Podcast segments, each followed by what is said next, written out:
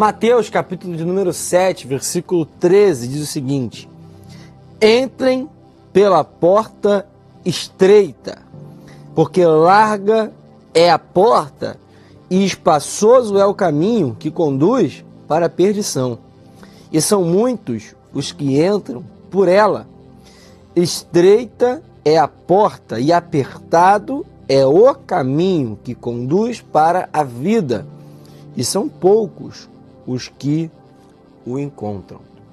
Irmãos, esse texto faz parte da história cristã de muitas pessoas e também da minha.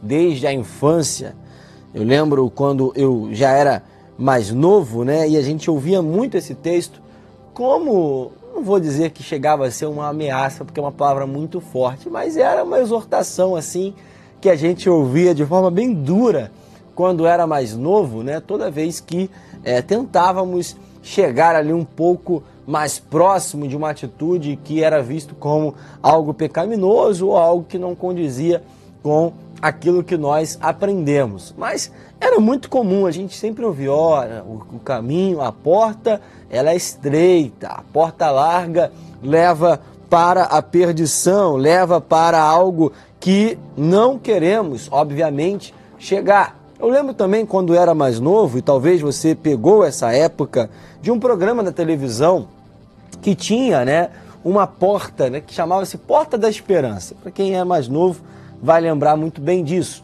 Além disso, também tinha um programa que me faz lembrar também, que é do mesmo apresentador, que tinham lá diversas portas onde as pessoas escolhiam uma resposta, onde as pessoas elas se aglomeravam, né, buscando ali um dinheiro, buscando uma situação, e elas iam sempre para um lado, iam para o outro, e a gente sempre imaginava, né, a nossa visão, de que a maioria era a resposta certa. Onde a maioria estivesse, estaria tendo a resposta certa. E me faz pensar aqui esse texto que Jesus, e lembrando mais uma vez, aqui dentro da nossa série, nós estamos aqui tratando diretamente das palavras de Jesus no Sermão do Monte. E aqui nós estamos diante de um texto que é muito claro, né? Não há uma é, meio termo, não há aqui um abrandamento. Jesus ele é direto ao ponto.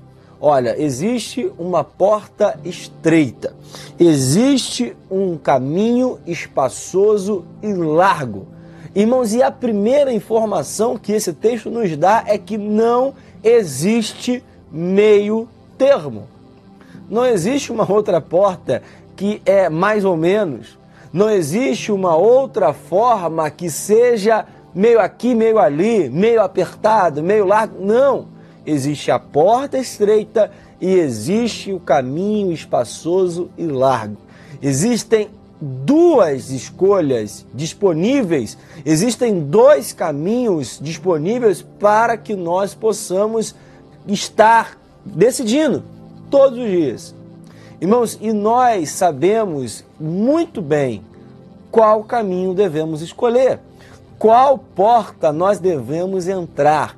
E aí eu comecei o programa falando, a mensagem falando do programa de televisão, e eu via que muita gente né, escolhia a porta, escolhia o lado que a maioria ia, e às vezes não sabia nem se era a resposta correta.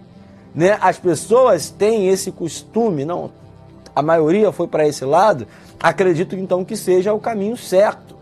A gente vive num tempo muito perigoso, onde as pessoas elas são influenciadas pelas maiorias. As pessoas são influenciadas por aquilo que as pessoas no seu, é, nas suas redes sociais, no seu círculo de amizades estão falando.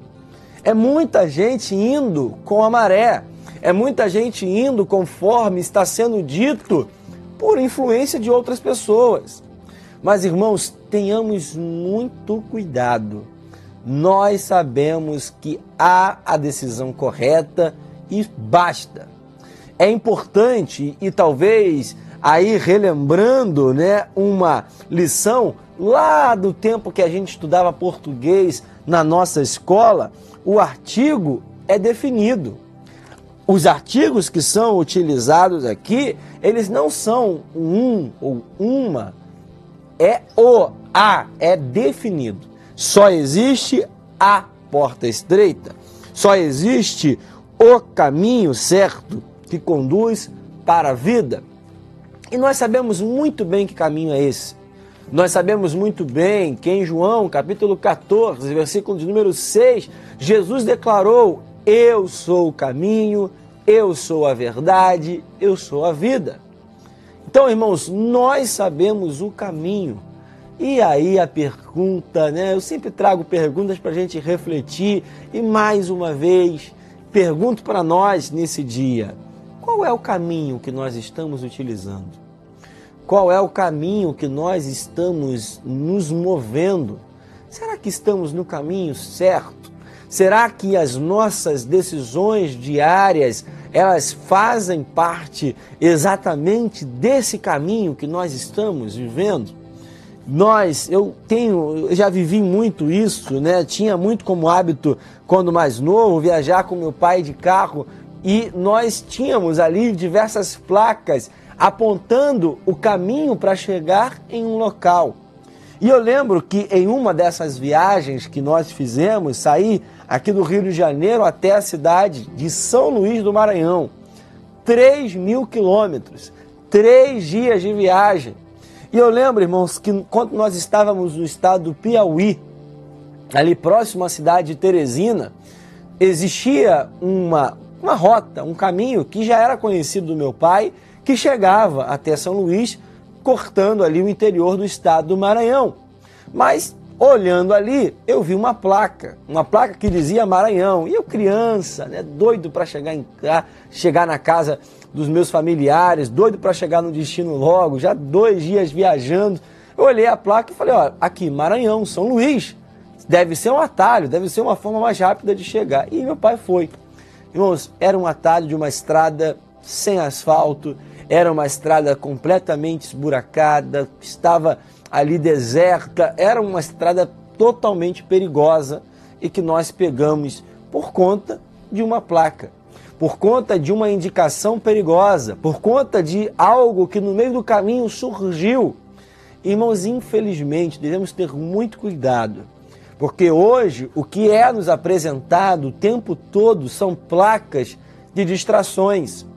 O que é nos apresentado todos os dias são placas querendo nos levar para atalhos que são perigosos. Para atalhos que, na verdade, não vão nos levar mais rapidamente para o caminho, mas vão nos tirar da rota que ele estabeleceu.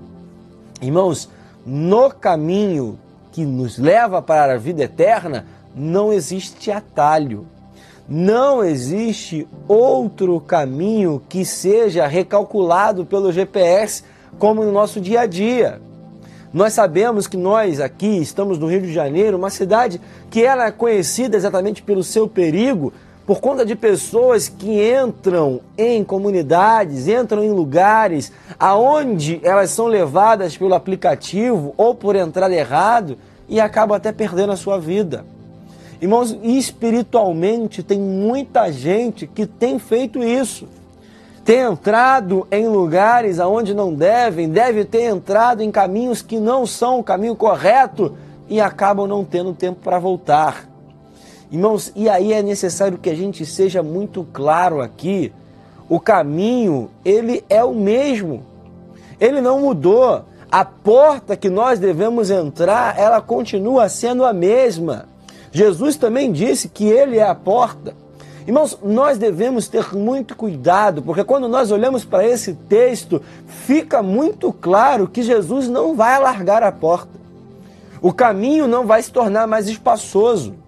O caminho é o mesmo. Já há centenas e centenas de anos, nós estamos vivendo debaixo da palavra e sabendo que o caminho não foi alargado. Nós vivemos um tempo onde tudo se busca né, uma relativização do pecado. Mas os princípios de Deus, eles continuam sendo o mesmo. A, mesmos, aquilo que Deus estabeleceu como correto, como parte do caminho correto, continua sendo. Irmãos, Deus ele não vai alargar o caminho por conta das dificuldades de cada geração. o caminho continua sendo o mesmo, a porta continua sendo a mesma, a decisão continua cabendo a mim e a você. É óbvio que quando nós olhamos para esse texto, isso nos leva a uma decisão. Existem dois caminhos, existem duas portas, existem duas classes: aqueles que são muitos, aqueles que são poucos. Irmãos, e é bom que a gente esteja nesses poucos. O texto vai dizer que falam que são poucos os que encontram. Espero que eu e você estejamos nesse grupo.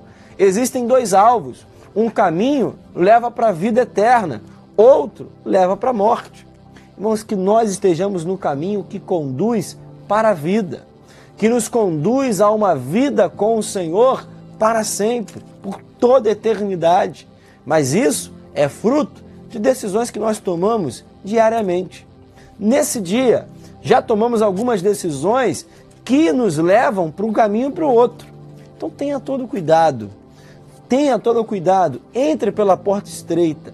Entre no caminho certo, que eu tenho certeza que vai valer a pena em nome de Jesus. Eu agradeço você que esteve conosco, você que esteve conectado aqui durante a palavra, você que participou com o nosso querido pastor Abel Salvador, mandou aqui bom dia durante a palavra. Muito obrigado, pastor Abel, pela sua mensagem. A Miriam Vasconcelos também aqui com a gente no YouTube. Todos que estão conectados conosco, nosso muito obrigado.